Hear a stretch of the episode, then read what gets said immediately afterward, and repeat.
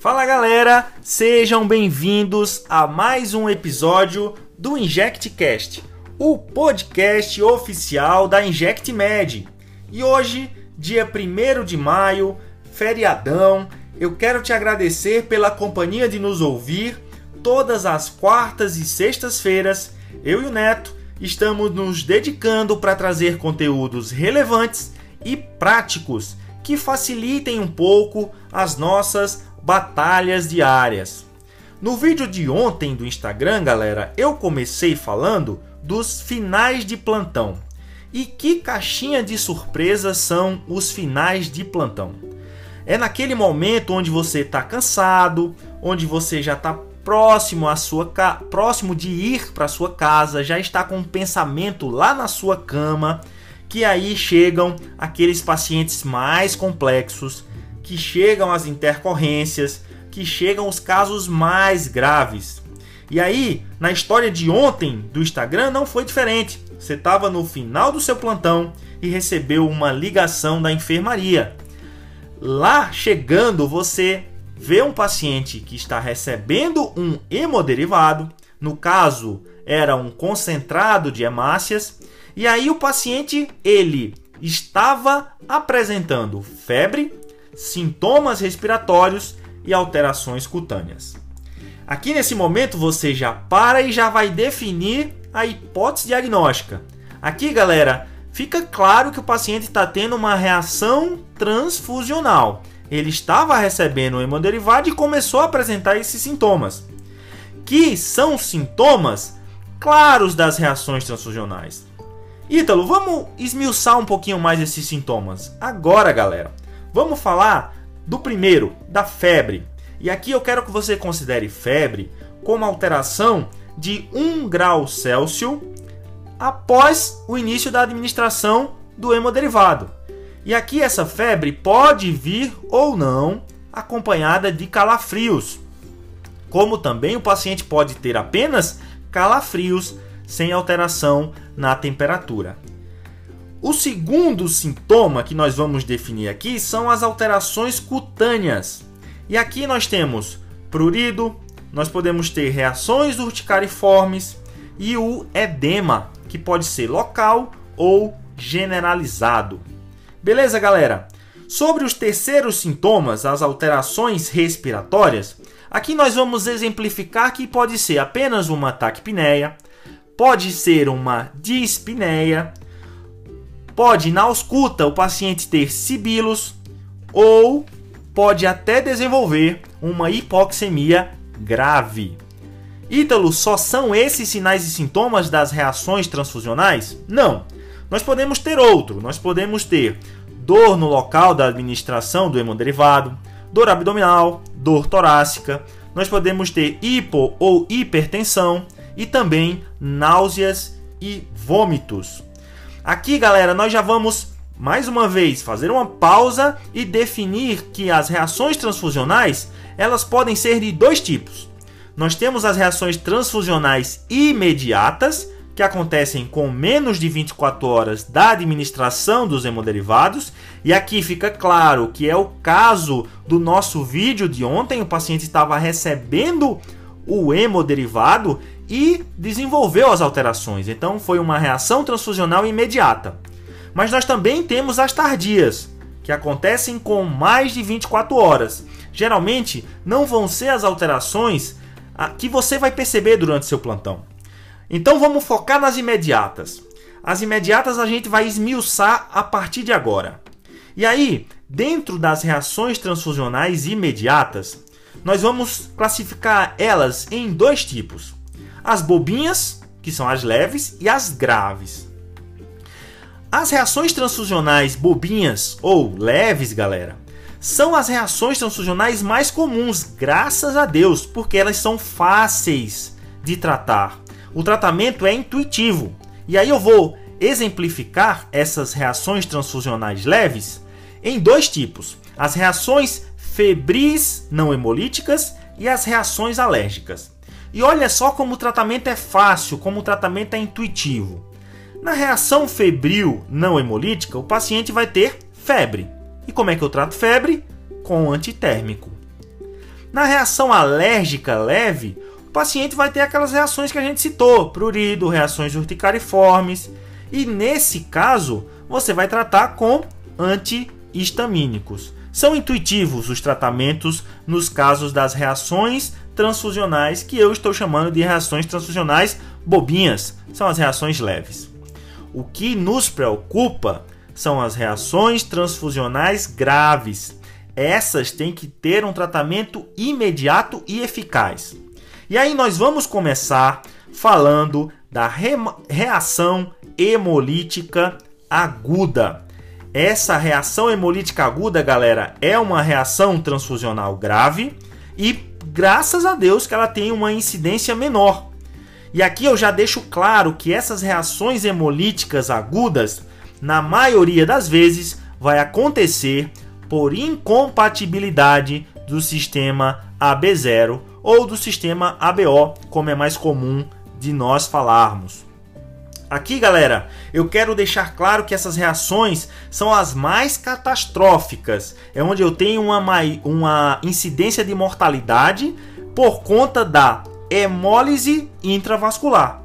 E aqui eu vou citar rapidamente um estudo de 2011 da, da Anesthesiology News, onde ele examinou 159 mortes por causa de reações hemolíticas agudas. E dessas 159 mortes, 137 eram por incompatibilidade AB0.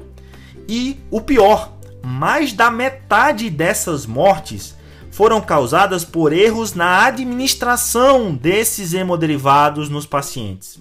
Então, a bolsa de sangue ou a bolsa ou plasma fresco ou crio, ele saiu do banco de sangue corretamente etiquetado, com os dados do paciente correto. Só que na hora do vamos ver, na hora de administrar na correria esses hemoderivados, aconteceram erros que foram erros fatais para os nossos pacientes. E aqui, galera, mais uma vez, as reações hemolíticas agudas, é claro que tem hemólise. E se tem hemólise, galera, vai ter hemoglobina livre. Essa hemoglobina livre, eu vou chamar a atenção e vou relembrar com vocês que nós temos uma proteína plasmática chamada aptoglobulina. Essa aptoglobulina, ela se liga à hemoglobina e na maioria das vezes não deixa a hemoglobina sair na urina, sair pelos rins.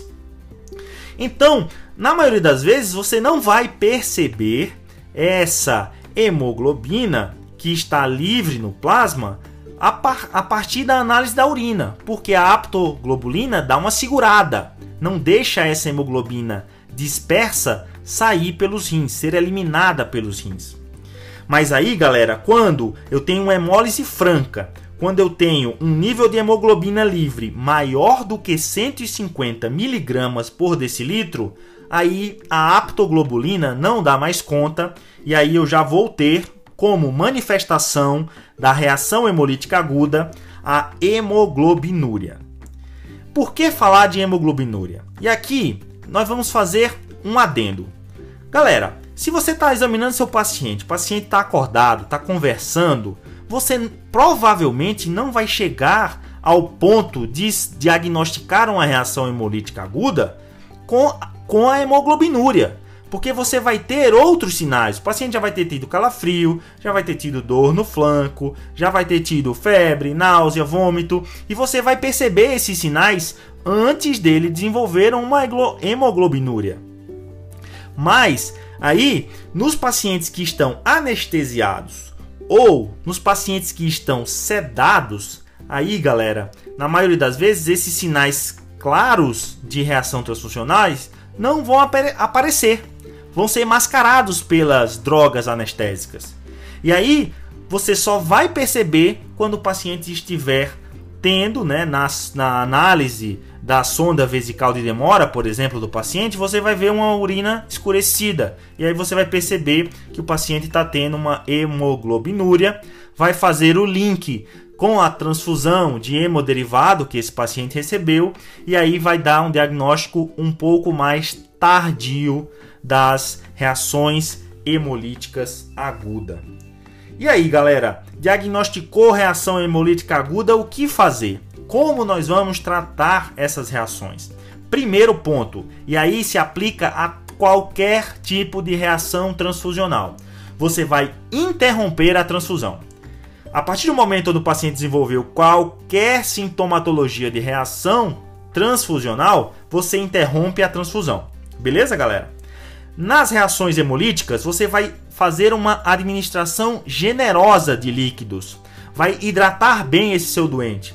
Vai promover também, junto a essa administração de líquidos, uma diurese em torno de 75 a 100 ml por hora se for necessário o uso de diuréticos, faça uso dos diuréticos. Essa diurese, esse estímulo de diurese, ele é importante no tratamento da reação hemolítica aguda. Nós temos a alcalinização da urina. Essa conduta ela é um pouco questionável, galera, mas ela se justifica por quê? Ah, com, junto com os, os produtos de degradação da hemoglobina, nós podemos ter no rim um produto chamado de hematita ácida. E essa hematita ácida ela pode precipitar nos túbulos distais e pode causar obstrução desses túbulos, causando até uma insuficiência renal aguda no seu paciente. Então, nesse caso, por ser a, hematita ser ácida, se você alcaliniza a urina, teoricamente você evita essa precipitação e evita a insuficiência renal do seu doente. Mas é uma conduta questionável, beleza, galera? Mais uma coisa que é importante no tratamento, sempre cheque o coagulograma do seu doente. Sempre avalie plaquetas, sempre avalie TTPA e sempre avalie o fibrinogênio nos seus doentes. Beleza, galera? Com isso a gente fecha a primeira reação grave, a reação hemolítica aguda. Nós vamos falar agora da segunda reação hemolítica que também é grave. E provavelmente vocês já ouviram alguma vez na vida, as famosas trales. As trales nada mais são, galera, do que as lesões pulmonares agudas que são relacionadas à transfusão de hemoderivados. E aqui, galera, eu já chamo a atenção que são as trales as principais causas de mortalidade nos pacientes que são hemotransfundidos. Então, é uma reação que você tem que conhecer, você tem que saber tratar e reconhecer. O que é a trale, galera? A trale nada mais é do que um edema pulmonar que não é cardiogênico. E aí ele se manifesta com febre, dispneia, se o seu paciente estiver entubado, você pode perceber secreção dentro do tubo e a manifestação mais comum é aquela hipoxemia que aparece do nada no seu paciente que está anestesiado ou que está sedado na UTI e, obviamente, que recebeu hemoderivados. Como é que eu trato essa trale? Galera, lembra, se é reação transfusional, interrompe a transfusão. E aí o tratamento aqui vão ser medidas de suporte na terapia intensiva. Beleza, galera? Só uma curiosidade antes da gente fechar o nosso podcast sobre a trale é que o plasma e o sangue de doadores femininos foram mais associados a esse, a esse tipo de reação transfusional chamada de trale. Beleza? Só uma curiosidade para a gente fechar. E é isso, galera. Por hoje é só. Eu quero que vocês sempre lembrem de se inscrever no nosso YouTube, nos seguir no Instagram e sempre deixando os seus likes, tá certo, galera? Sempre vai lá e comenta os nossos vídeos é, com sugestões para a gente é, crescer, para o nosso crescimento, o crescimento da Inject Med.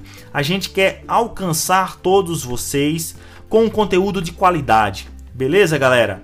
Obrigado pela companhia. Fiquem com Deus e até o próximo episódio do InjectCast. Valeu, valeu, valeu!